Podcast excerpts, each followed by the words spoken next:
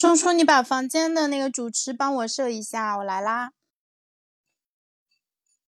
Hello，大家中午好，欢迎大家在二零二二年五月十一号星期三中午的十二点钟来到我们死磕拖延症的直播间。啊，我们是一档长期专注于呃死磕拖延症的一个直播项目，大家可以在每个工作日和每个周末中午十二点钟，在喜马拉雅这个热门话题下面的多人连麦。这个功能里面找到我们的直播，我们每天中午都会准时开播啊。因为有很多的朋友可能是今天第一次来到我们直播间，那我们今天也会继续带给大家分享非常实用的这个对抗拖延症的一个技巧。我先呃那个我先在房间里面就是放一个呃问卷，就是这样子可以方便大家跟我们互动一下。因为现在多人连麦的房间里面就是呃大家除了进来和离开以外，只有。呃，这个鼓掌的方式可以跟我们互动。我看我们现在已经有三个掌声了，那大家可以双击我们的头像，给我们送上一个掌声啊！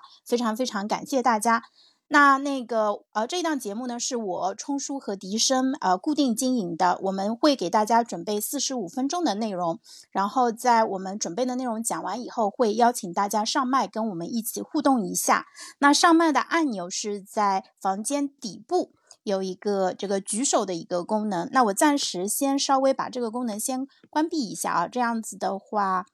呃，就是我们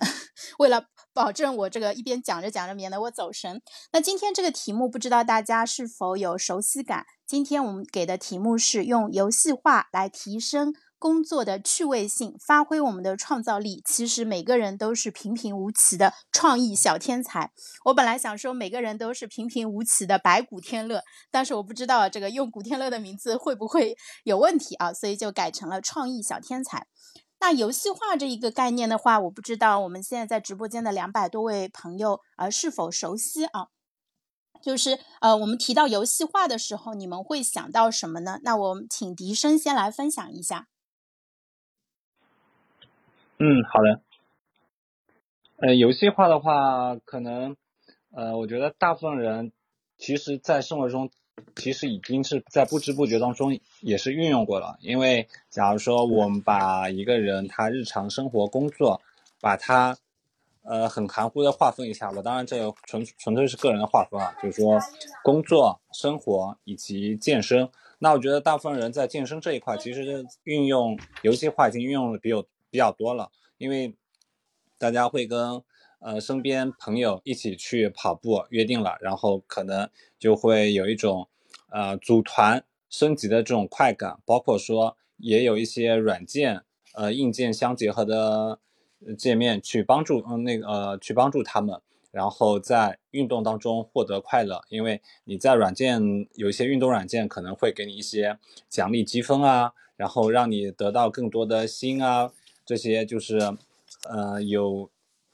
视觉化提示的一些奖励。那我觉得在今天讲的是金钱嗯游戏化在工作当中的运用嘛，我觉得这是一个很好的话题。因为我自己的话，觉得这个在自我决定论当中，其实是一个，就是因为自我决定论是那个心理学家的话德西他提出的嘛，就是主要是自主、胜任以及归属。那游戏化的话，其实我觉得最主要的是它能够大大提升我们在工作当中的自主性。呃，因为可能像呃平常我们面对自己的工作，大部分都会觉得工作比较枯燥乏味。那你用游戏化的思维去进行的话，可能能够把自主性大大提高。当然，这个我们今天可以后面再慢慢谈啊。嗯，暂时先讲这么多吧，后面我们可以再慢慢的深入的。那个打打开这个思路，因为我看潇潇在后面有很多的呃具体化的问题来一一提示，嗯，潇潇。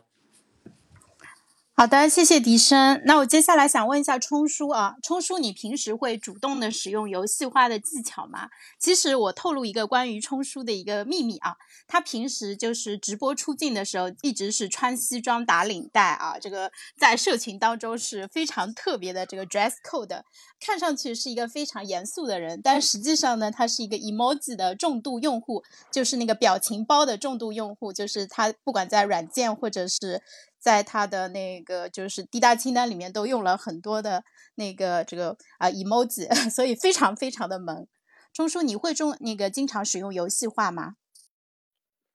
呃，实际上前天晚上我把自己每天晚上对第二天的呃任务安排呢，我把它给改了一个名字。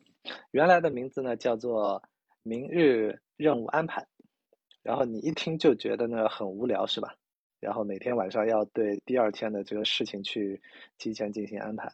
然后呢，我大概是前天晚上的时候。在还没有看到你今天的这个题目之前呢，我就已经把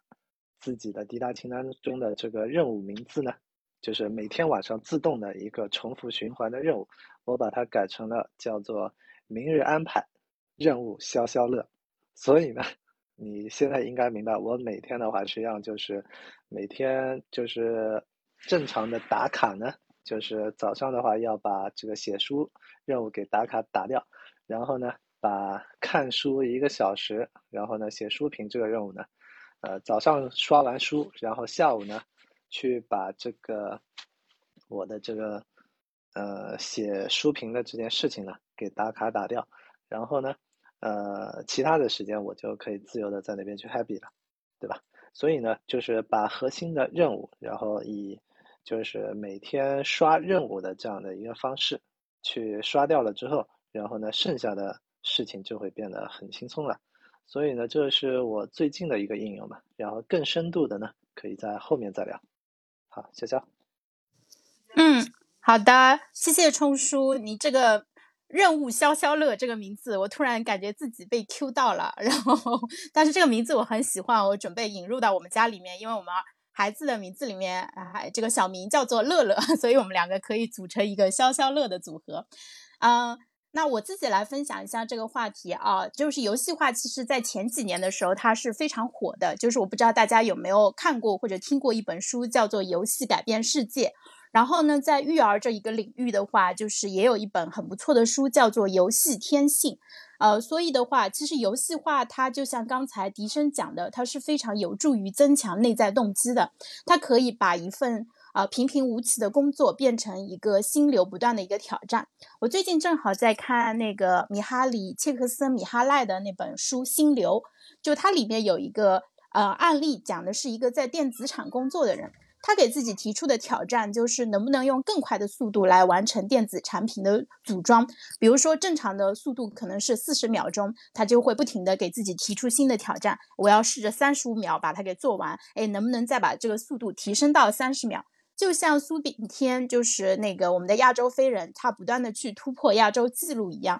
去不断的挑战自己的最佳纪录，然后在这个过程中，其实自己是那个获得了巨大的一个乐趣。那这个其实就是游戏化的一个应用。所以简单来说，游戏化就像那个。啊心流的作者说的那样子，它可以帮助我们变成一个自得其乐的人，就是让让我们能够更好的享受这个过程，然后在这个过程中就获得很多的一个乐趣。那接下来我们就会从游戏化的原理，就从几个角度来具体展开剖析一下，然后我们就顺便就讨论一下怎么样把工作给变得游戏化啊。我们会从这几个角度来讲，呃，就是游戏，就是你想到游戏你会想到哪些啊？游戏其实首先它会有一个身份角色，你在游戏里面要扮演一个角色。第二的话就是你在游戏当中是有明确的任务的。第三个是你在游戏里面会有即时反馈。然后游戏给我们设计了非常明确的这个奖励系统，最后呢，游戏会带给我们沉浸式体验。那大家想象一下啊，如果我们的工作能够在呃身份角色，然后明确任务、及时反馈、奖励系统和沉浸式体验这五个点上都得到全面的提升的话，那是不是我们的工作就有机会变得更好玩，然后让我们能够更加的乐在其中呢？我们接下来就具体开始来讲一讲啊。那今天这个呃这个大纲，因为主要是我这边呃准呃准备的，然后我自己已经把想写的内容都已经准备了，所以接下来可能以我讲为主。那迪琛跟冲叔如果想要补充的话，你们就开麦直接打断我就可以了，好吧？那第一块的话，我们来看一下这个角色身份，在游戏里面我们肯定都会有扮演一个角色。呃，就是我的终极目标是什么？其实游戏是会给我们一个设定，呃，比如说，呃，像我读大学的时候，那时候玩过一个武侠背景的网游，叫做《诛仙》。然后呢，在这个游戏你进去的时候，他会给你一个身份，你是某某门派的，比如说青云派的一个弟子啊。然后就是你需要做的是一个什么事情啊？有一件什么事情发生了？然后呢，你需要去追查它的真相，同时在这个过程中呢，你需要呃从新手村一一路的修炼，呃升级到呃更高的一个级别，比如说一百级是满级，你从呃零级开始怎么样一路升到一百级，同时还会有个主线任务一直引领着你去呃这个呃那个在持在你这个升级的过程中一直持续下去，就是让你不至于感到无聊。那这个是呃这个网游的一个设置，因为它对你的时间要求是很长的，你可能每天要花几个小时投入其中。那像王者荣耀这种手游的话，其实因为我没有打过，我不是很清楚啊。我要么那个笛声，你这边简单的讲一下，就是王者荣耀它是不是说在几分钟之内给你一个任务啊？比如说你要把对方的塔推倒，还是什么？就是你要组队完成一件事情，是给你这样一个目标吗？嗯。我觉得笑笑，你要更新一下你的这个认知了。我觉得，因为某种程度上，《王者荣耀》这种游戏其实现在已经成为一种社交语言了嘛。呃，那就主要讲一下，像你刚刚现在提到的是主要角色定位这一块嘛。那本身，呃，《王者荣耀》作为一款其实策略类游戏，它的用时一般都是控制在，呃，大概是控制在十至三十分钟区间。那角色的话，可能里面有所谓的辅助角色，还有那个呃主力输出角色。那最终目标也就是说，慢慢的攻下对方一个又一个塔防，然后最终推倒对对方的基地。那呃角色定位的话，其实就相当于是我们把它定位到日常工作当中。那可能你是作为主管，还是说你作为那个呃。一般的工作人员，那其实你分工就是也是比较明确的嘛。那你在游戏当中，你可能辅助的话，你就要前期，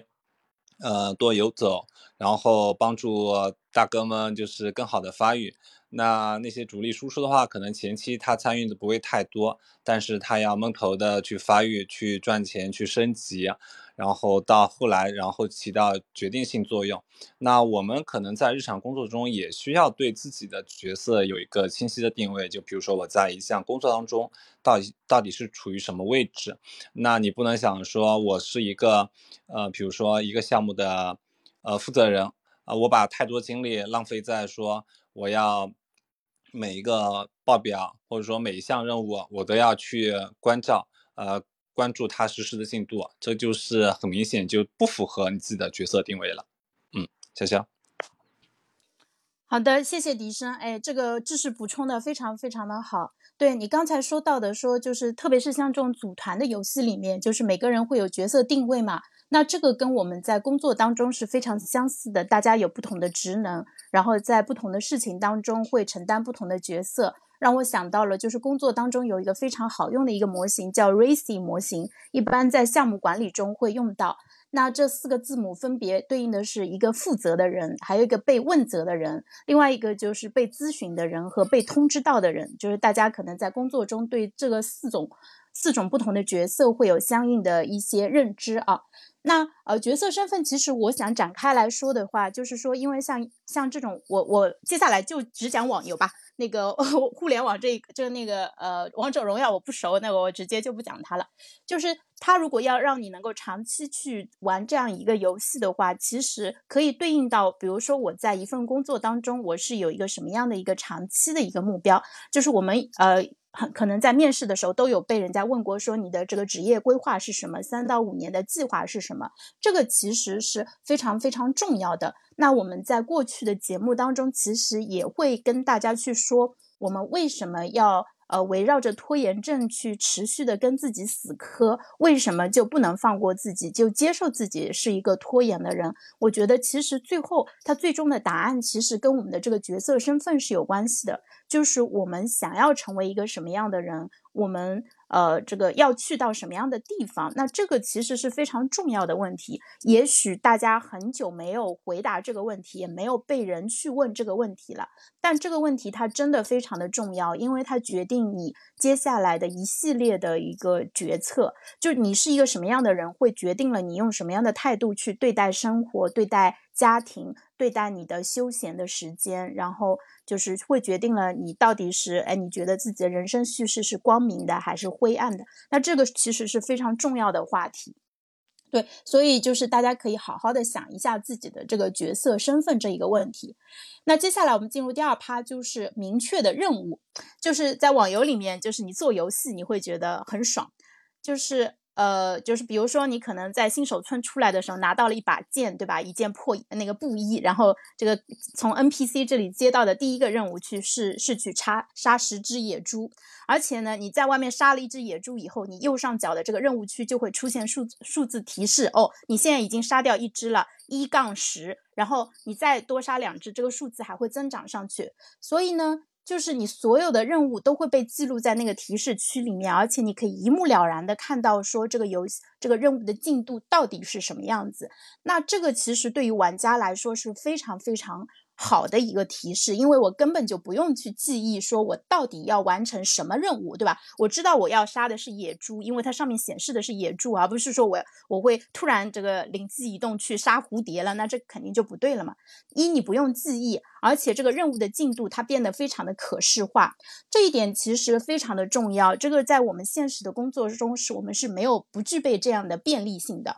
呃，就是我们可能。很多人其实会习惯说把事情记在脑子里面，那你把它记在脑子里面，就会出现一个问题：不同的任务之间会相互干扰，会相互打架，对吧？我明明此刻想着说我要打开一个表格开始更新，结果呢，过了三秒钟，我就突然开始啊被另外一个事情给抢走了注意力，然后前面的那个事情就被搁置起来了。那搁置的那个任务呢，它不会就这样默默的。待在后台等待你再想起他，他会不停的给你使眼色、发信息说：“哎，你不是说要更新表格吗？快快快来更新表格！”所以就是你的任务之间相互之间会产生很多的一个干扰。但是打游戏的时候就不会有这个问题，对不对？我现在就定定心心的打野猪，打完野猪我知道接下来还会有其他的任务，但是此刻我就是专心打野猪就好了。所以的话，就是我们如果想要达到这样的一个，就是这个头脑很清晰，而且非常知道自己要做。做什么的话，我们可以使用像滴答清单这样的工具，把自己要做的事情给记录下来。而且最好的做法，其实是在开始做之前，把步骤也写下来。复杂的任务呢？就是比如说，你可能一两个月才做一次的步骤又特别多的这种任务的话，你就最好就是把它写成写成那个 SOP，就是那个标准操作文档。这样子的话，你两个月以后再去做这件事情的时候，你就不用绞尽脑汁的回忆说这个事情上次我到底是怎么样去做的。这些都是节约脑力的好办法，可以避免我们在开始。工作之前就把大脑资源浪费在任务排序和做计划或者说回忆相关的信息上面啊，这些是非常常见的一些问题。那这个是第二部分，对于明确的任务，就是我们怎么把它游戏化，就是可以用这种工具，用滴答清单这种工具，就是把它从大脑中清出来。呃，那第三部分的话是计时反馈啊，计时反馈这个真的是游戏跟工作非常非常不一样的一个地方，就是计时反馈，你在游戏里面你每砍一刀都会有反馈，对吧？你砍了这个怪兽一刀，然后你有视觉和听觉的效果，就出现了很炫的那个视觉效果，然后会有那个咔嚓一下的那个那个听到这个声音，而且看到怪物身上还出了几个字，它减了两百点血。那在战斗当中，几乎每一步都有反馈，这个简直是我们梦寐以求的即时反馈体验。呃，就是呃，那个我们在工作当中，对吧？你点了一下 Excel，然后呢，或者你填了一个数字进去，并不会有一个系统跳出来说你呃这个离这个任务又近了多少啊什么样的，就是这个会缺很多，对吧？呃，而且就是说在游戏里面。就是你自己现在是一个什么样的状态，也会有很好的一个监控。比如说你现在的血条还剩多少，你的魔法值还有多少，那不同技能的可用状态清清楚楚，你根本就不需要去回忆，然后只要看一下你的状态栏就可以了。那这一点其实也非常的重要，因为就是你的血、你的蓝还有你的技能这些，其实可以对应到我们之前就是。冲叔分享过的内感受，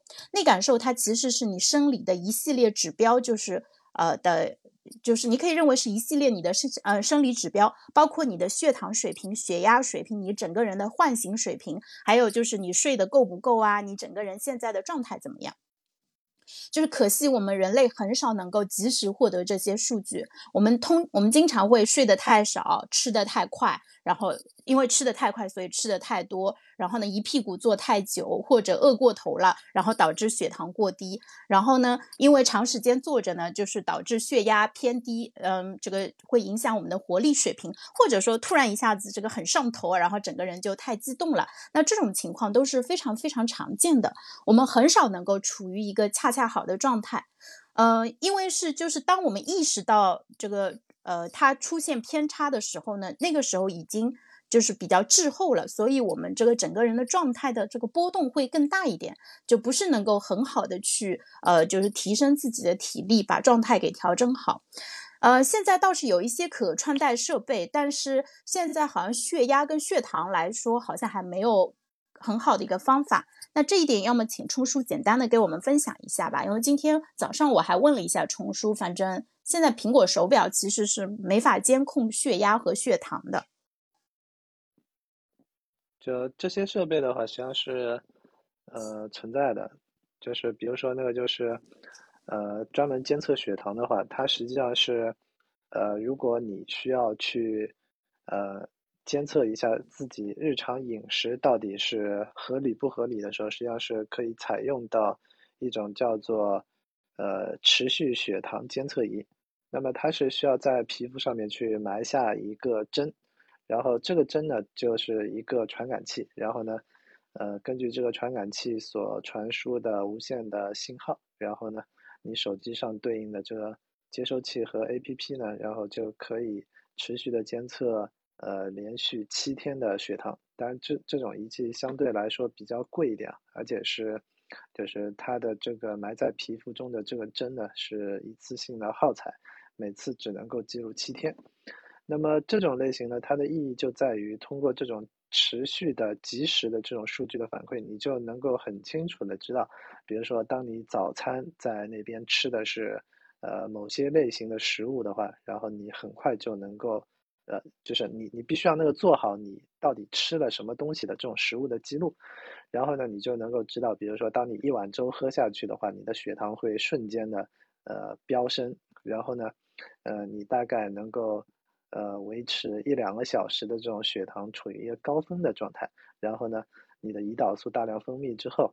呃，它的血糖就大幅度的下降，然后呢，你的状态就开始下降了，呃，所以很多那个学生仔呢。如果是父母早上给吃的这个早餐是，呃，豆浆、油条啊这种类型的，就是，呃，含有糖分啊，或者是那个，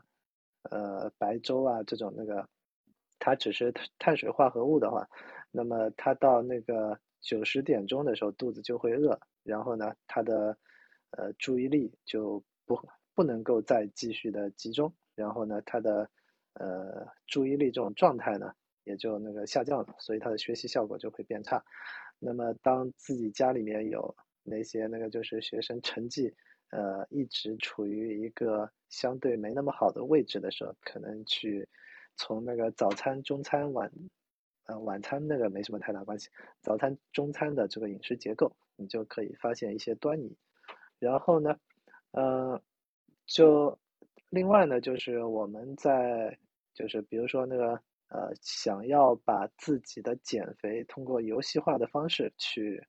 呃，进行一个追踪的及时反馈呢，你就需要用到，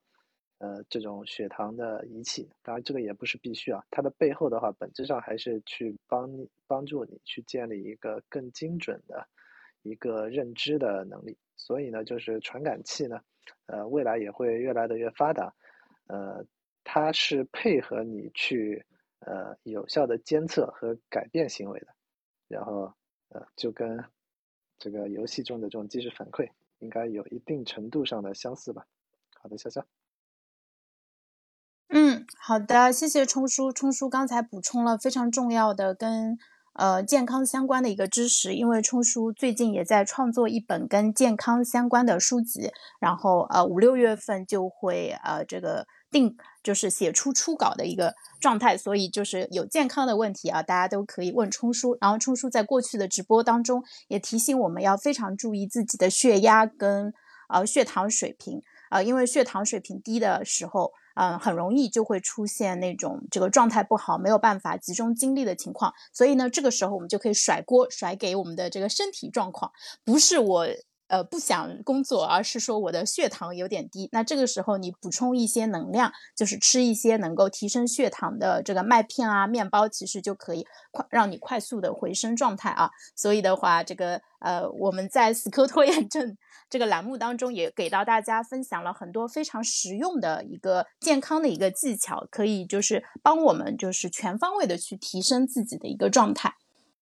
那这个是关于即时反馈这一块，我真的很想要即时反馈系统。但是我们在工作当中，即时反馈这一块其实是相对来说比较少的，就是你不太可能说我填了一行数据，就突然有人跳出来给你鼓掌，说潇潇干得好，你又完成了一行表格，太棒了，给你放一朵烟花，是不太可能有这种的。当然，我们也可以在微信群里面跟别人说我完成了什么事情，然后呢，那大家有空的时候给你鼓个掌。但这种的话，就是比较依赖外部给你的反馈，对吧？如果所有人都很忙没看到，或者没有给你点赞的话，有可能。你这个呃热情就会减弱了，所以我之前就在想，能不能发明一个夸夸机器人，就是我艾特这个机器人，它就自动的夸我。那像企业微信里面是有这个功能的，我觉得我要再深入的挖掘一下，就是我可以经常艾特这个机器人，说我完成了什么，然后他就花式的夸我一下啊，这个其实是变相的给自己创造一个及时反馈。但还有一个更好的方法，就是说你自己去。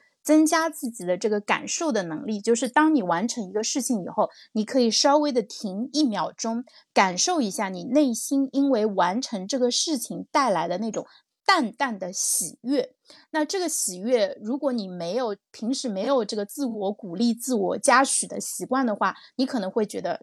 不就是那个填了个数字嘛，有什么好表扬自己的，对吧？啊，那你。那你这样子，就如果你一直以来对自己很严格的话，你可能是不太习惯表扬自己。但是你自己表扬自己，自己为自己取得的成绩，就是这种祝贺一下，其实是一个非常重要的一个能力。那这个能力跟其他所有的能力一样，其实也是需要培养的。我希望大家听完今天的直播以后，能够说，哎，我也试一下去表扬自己，就是为自己做成的一些小的事情感到开心。那我们一天当中的幸福感，它当然是由我们做成的这个大的任务，最终拿成拿达到的那个成果，对吧？我按计划完成任务，这个是给非常重要的。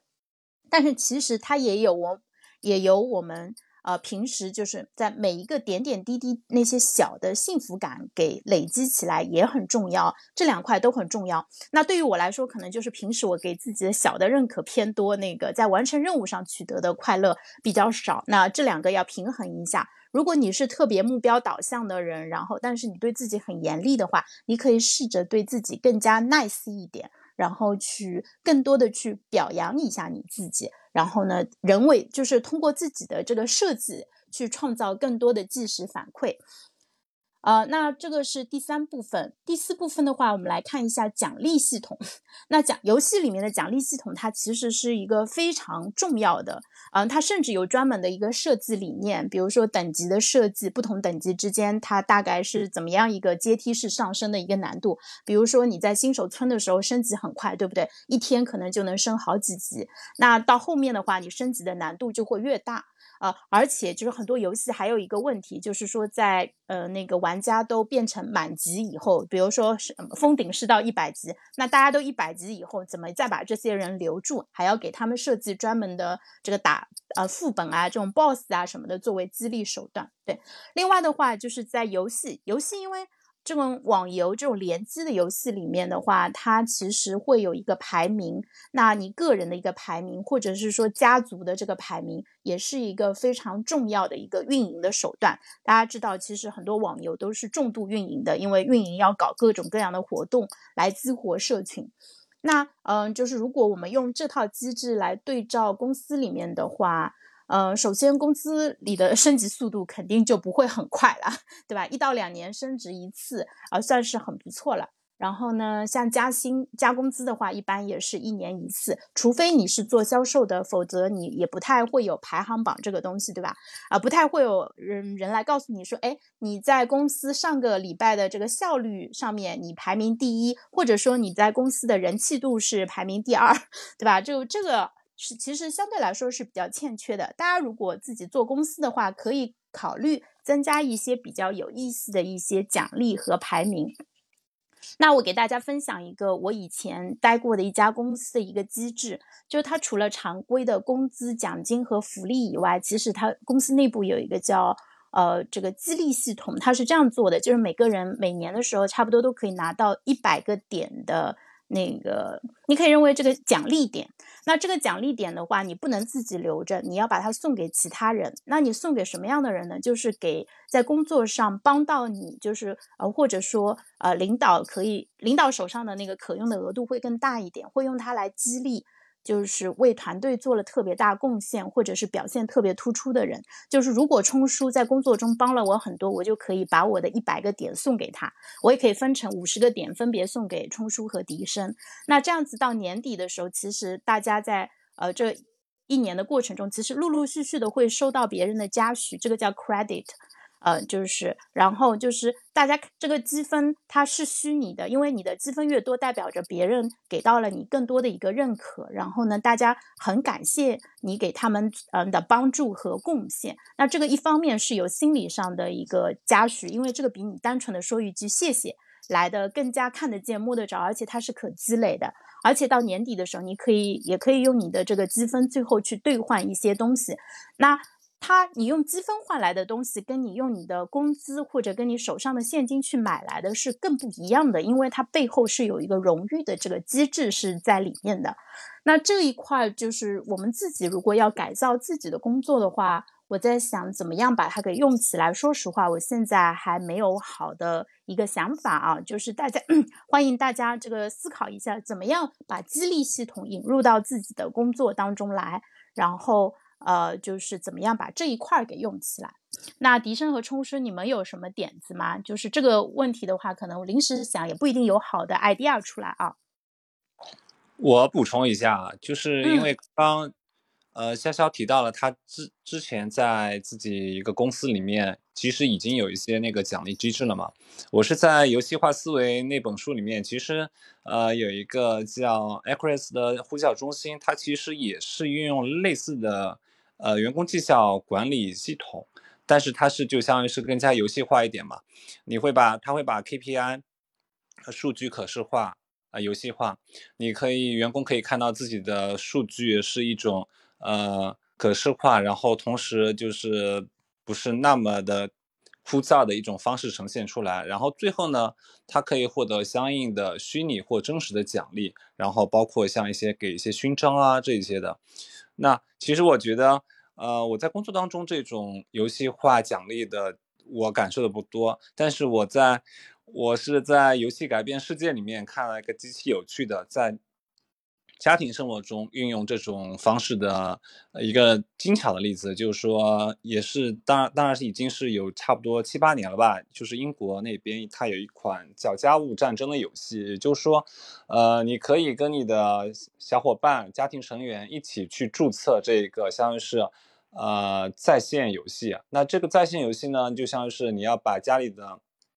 呃像清理洗碗机啊、煮咖啡这些任务啊，它都给真的。呃，记录在案，然后，呃，你会得你完成这些家务琐事，那你可以登录游戏报告成功。那成功之后，你以为你你好像只得到一些虚拟的一些奖励嘛？但这些虚拟奖励它会，呃，可以用于现实中的一些，呃，兑换到真实的金钱，可以换零花钱，也可以买饮料，甚至于你可以用于一些共享单车的那种，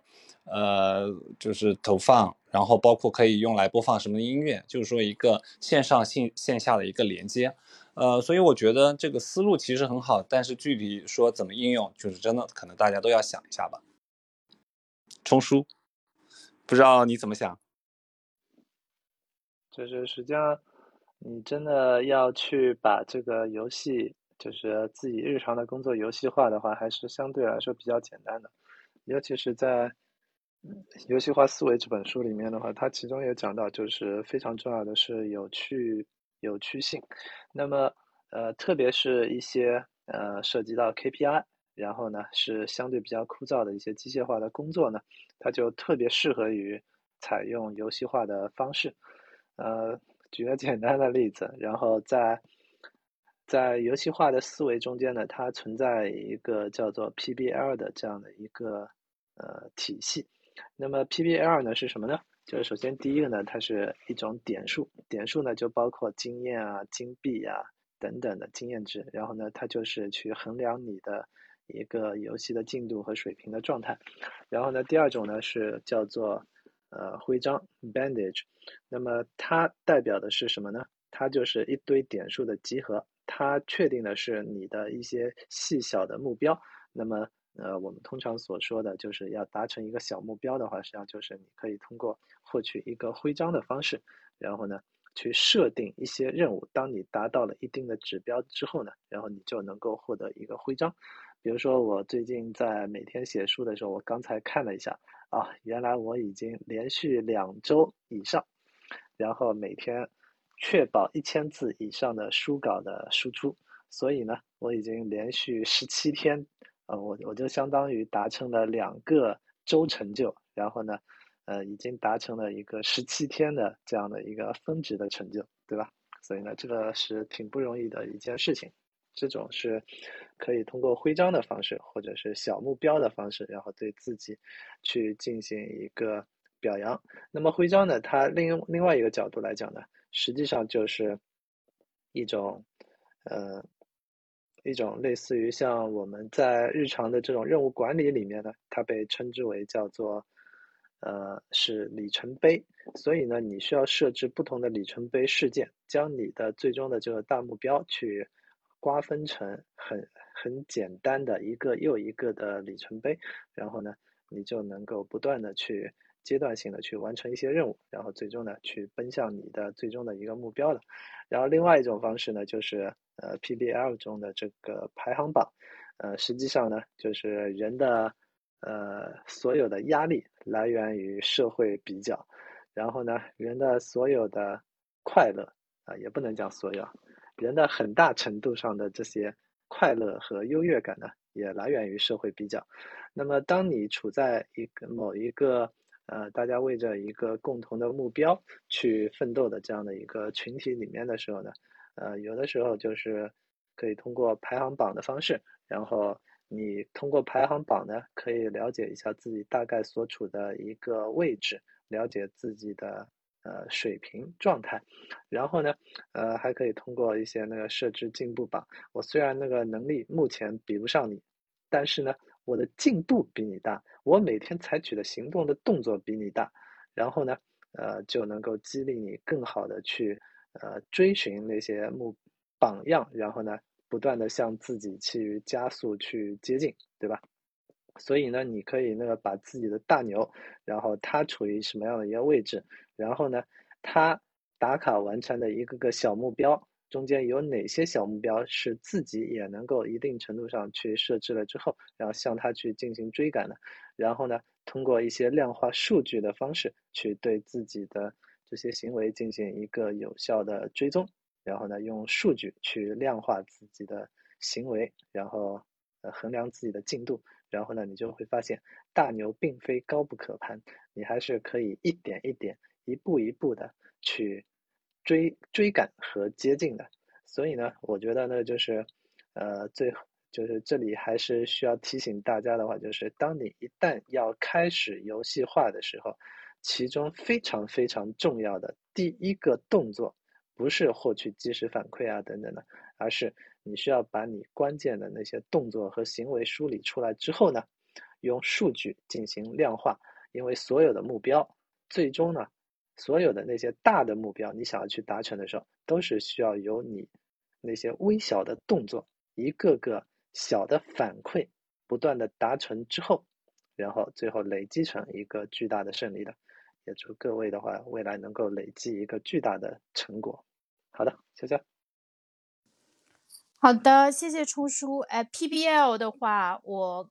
刚才就是没想起来，这个谢谢你带着我们复习了一遍。那在刚才听你分享的时候，我倒是有一些灵感了啊。我们我我就特别喜欢这种大家就围在一起聊，然后就一个想法激发另外一个想法，就是。呃，我们自己其实我自己最近在做一个简单的计分牌，就是我把充数的时间块理论，就是把一天的时间。呃，分成了不同的模块，比如说早上上班前、上午、中午、下午，然后晚上跟睡觉的时间，大概分了这么几个大块。那我给每一个大块去打分，我有一个很简单一个评价标准，就是我有没有做一个靠谱的人。那我这个呃这个打分最近刚打了三天，然后并且我把打分的结果发到了我们那个死磕拖延症的社群里面给大家去看。我自己的目标是希望能够变成一个绝对坦诚的人，并且持续的。朝着靠谱的这个方向去努力。我的人生目标是将来过一段时间可以把这个表格分享给我老板。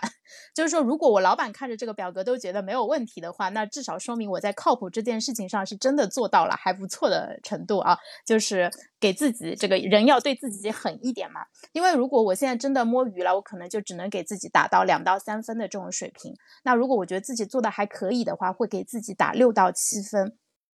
那打分其实是一个很好的方法，让你知道自己现在大概是一个什么样的水平。虽然自己给自己打分的话，会不可避免的这个呃没办法呃很客观啊，但是就是如果你要做一个坦诚的人的话，那我会还是就是相对比较嗯就是开放性比较高的去评价一下自己。那大家可以试一下，这是一个很简单的引入啊游戏化到工作当中的一个方法，就是呃因为。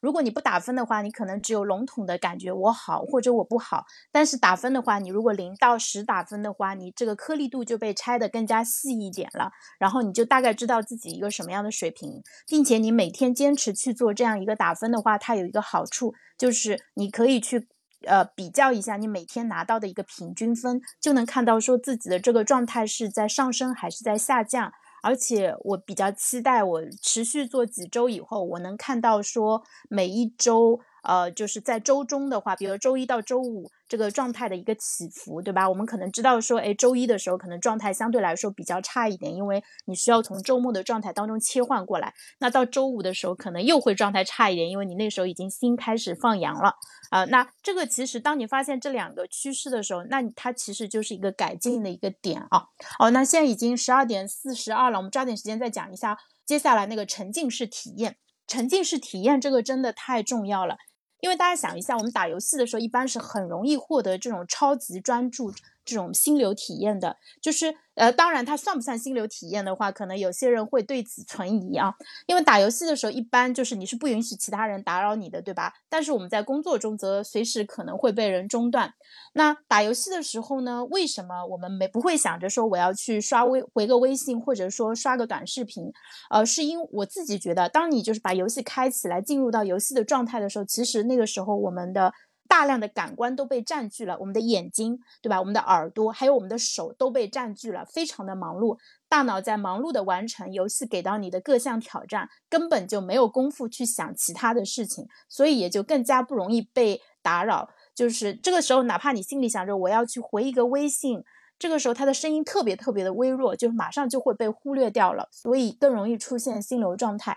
但是在工作当中，我们确实很容易被内部或者外部的。各种中断给干扰，那怎么样就是借鉴游戏的这种体验来设计我们的工作体验，让我们的眼睛、耳朵和手也忙碌起来呢？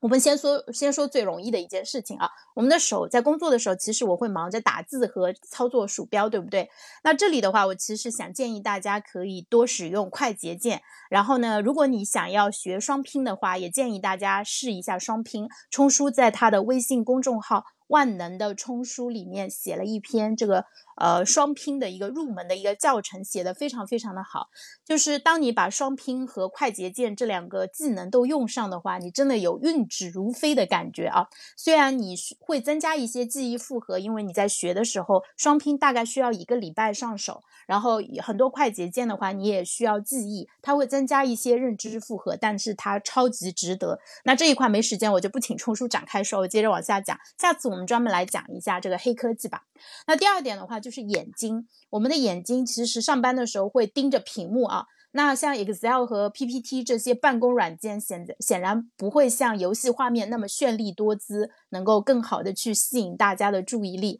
那我们要把电脑变得花里胡哨吗？就这个我还没有想好怎么办啊。这个花里胡哨肯定是不对的。但是眼睛的话，我在想是不是可以用间歇性的这种呃这个专注和放松的方式。冲叔，你要么简单的给大家讲一下，因为我知道这一块你也很有研究。就是怎么让眼睛更好的投入到工作当中去，又不要过分的疲劳。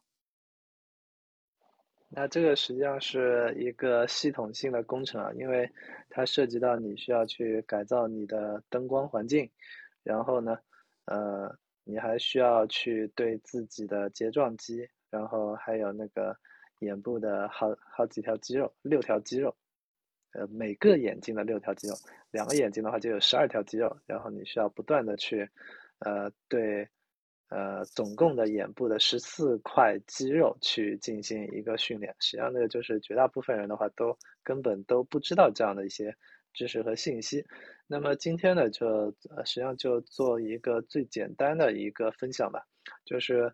呃，各位呢，就是如果日常在办公室里面。就是，呃，通常一些那个办公楼里面的这些灯光呢，你会发现它相对来说呢，就是，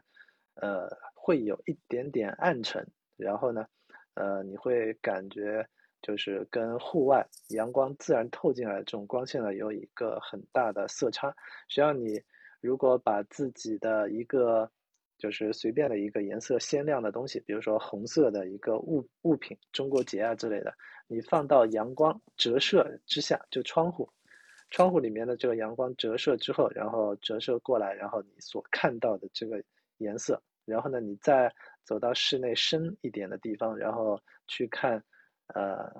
自己办公室的这个灯光所打的这个范围里面的那个同样的这个物体的颜色，你会发现它的色差会非常的明显，在太阳光底下呢，它会更鲜艳亮丽一点。而在你的就是办公桌面前呢，可能它就会变得比较昏暗。那这个是因为我们通常的办公室里面的这些灯光的显色指数呢，通常只有在大概在百分之七十六到八十左右。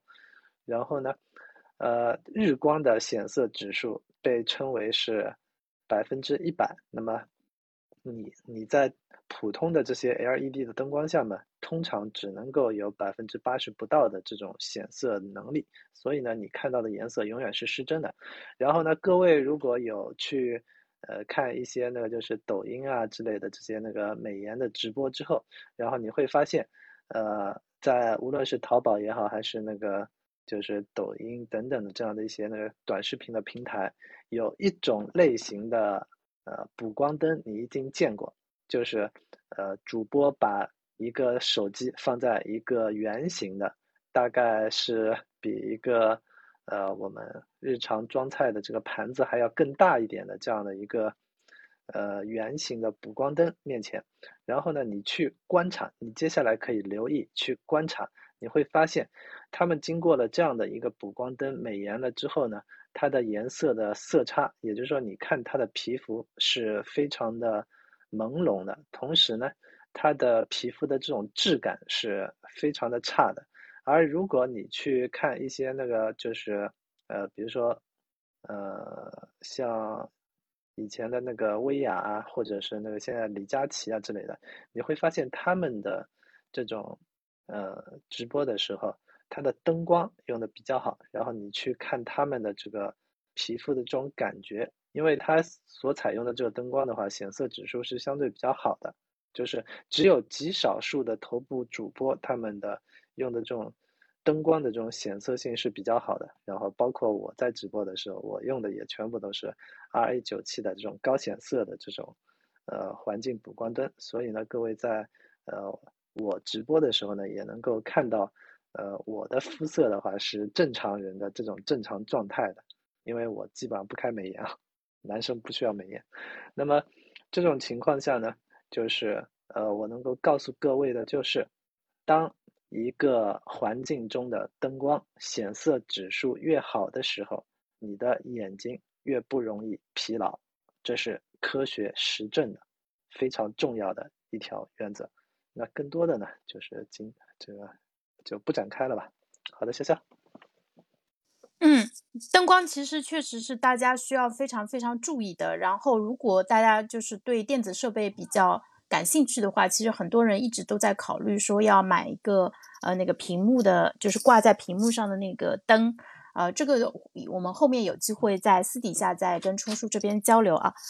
呃。那最后的话就是是讲到了耳朵这一块儿。其实耳朵，就我自己的经验啊，在开放式的办公区，它是一个非常大的一个分心的一个来源。我有一段时间就是搬到了一个单独的小办公室里面，与世隔绝，我的工作效率蹭蹭蹭的就上来了。因为像我这样爱分心、爱热闹的人，哎，其他的同事在聊天说一个什么事情，或者说这个公司来了一个新客人，其实都会造成我分心，并且我还要非常努力的克。克制住自己参与到闲聊当中的一个冲动，那我们都已经知道了，一心不能二用，所以就是你要克制自己去做其他事情的时候，你这个工作效率下效率啊，马上就下降了。那工作的时候，工作状态，我觉得有时候跟写作的灵感一样，也是很容易逃走的。那我最近倒是找到了一个解决方案，就是可以用白噪音来帮助自己去隔绝外部的声音，让你更好的集中注意力。那呃，在办公室的话，就是你其实是需要戴上耳机来听的。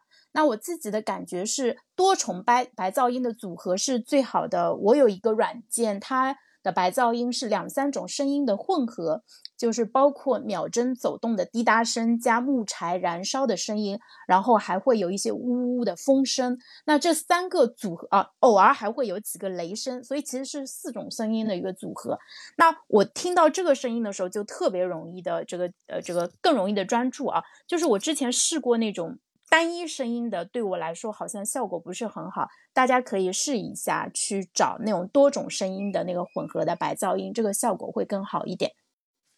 当然，如果你的办公环境不能戴耳机的话，那就只能另外想办法的。就是在做重要的工作的时候，我们可以考虑暂时把自己锁在办公室，呃，锁在一个会议室里面，确保自己不会受到外界的一个干扰。那像气味啊，或者说嘴巴里的味道，这些在工作当中相对来说影响不是很大，我们就不展开讨论了。哦，所以今天我们从这几个角度来讨论了一下游戏化。我们从角色身份，然后呃明确的任务、计时反馈、奖励系统到沉浸式体验，从这五个角度来讲了一下。游戏化，不知道这个对大家来说有没有启发？那今天的呃，就是现在是十二点五十二分，就是有没有朋友想上麦跟我们分享一下？就今天听完呃我们准备的内容有什么样的一个感受？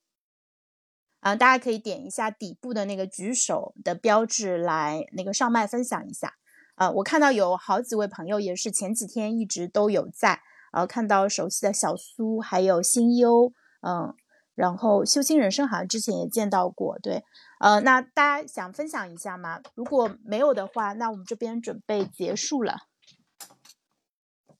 呃，大家可以点击这个房间里的这个匿名问卷，里面有我们这个微信群的二维码，就是有兴趣的话可以呃先截个图，然后到微信里面去扫码。那笛声，你今天我。把你的话掐住了，你要么最后给我们讲一下，就是今天听完我们讲的所有的内容，你有什么样的一个感受？呃，我其实，呃，因为今天讲的是大家，因为时间偏 时间所限，我们也不好展开嘛。其实我主要是想再补充一下那个游戏化它的另类使用嘛，因为之前上，呃，杨老师的行为分析课嘛。里面有一个比较重要的模型是责任与功劳模型嘛，呃，就一般情况下我们在工作当中会觉得说责任比较大，但是功劳比较小嘛，那所以我们主动去工作的这种意愿不会非常强烈。但是我们转化一下思路，就是把这种工作化在在工作当中，呃，嵌入工作化、游戏化的思维，那其实就相当于说，我们承担责任还是一定的，但是功劳会相应的变大。那实际上我们去进行呃工作的这种意愿就会更加强烈，因为我们是希望能够获得那个更多的功劳，即便说。外部的奖励依然还是这么多，但是我们自己给自己的内在奖励可能会呃明显变多一点，这是其中一点。还有一点呢，就是就是呃另外一个就是游戏化，在面对工作当中一些不太好相处的呃人的时候，就比如说领导或者说呃跟你对接的一些甲方，他们可能脾气不太好。那游戏化的一个 另类使用就是。运运用情境替换，把他们当成游戏当中 NPC，对吧？他们只会发脾气，只会质问你，对啊。我们不要跟他们较劲，不要浪费自己的心力，我们好好做好自己工作就行。我主要是想补充这两点。嗯，好，潇潇。好的，谢谢笛声。哎，呃，把其他人当成 NPC，确实是一个非常有效的一个方法。那其实我自己很喜欢今天准备的内容，因为当我从这几个角度去分析游戏的时候，我意识到说，游戏其实是这样子虏获我们的心的。那怎么把工作变得像游戏一样，能够提供恰到好处的挑战和巨大的满足感？其实满足感其实是现代社会对我们所有人的一个呃新的一个挑战吧。我也希望说我们的这个思考和分享能够给大家带来收获。那今天我们准备的内容就到这里。明天中午十二点钟，我们还是会在这边，呃，通我们三个人会在这里来聊一下，就是工作和生活中的黑天鹅。因为明天是五月十二号，其实也是一个减灾日。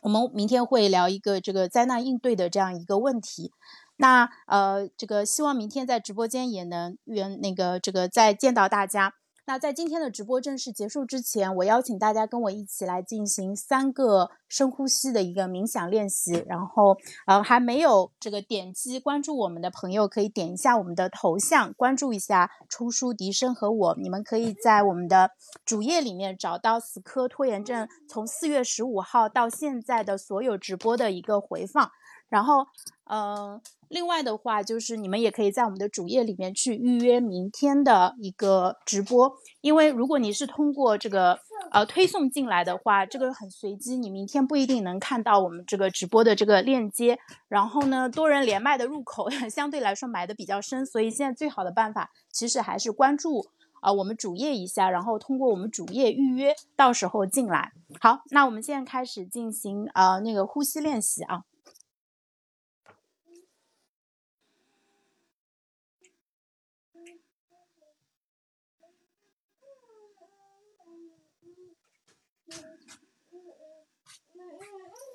好，那今天的直播就到这里，非常感谢大家，我们明天中午再见，拜拜。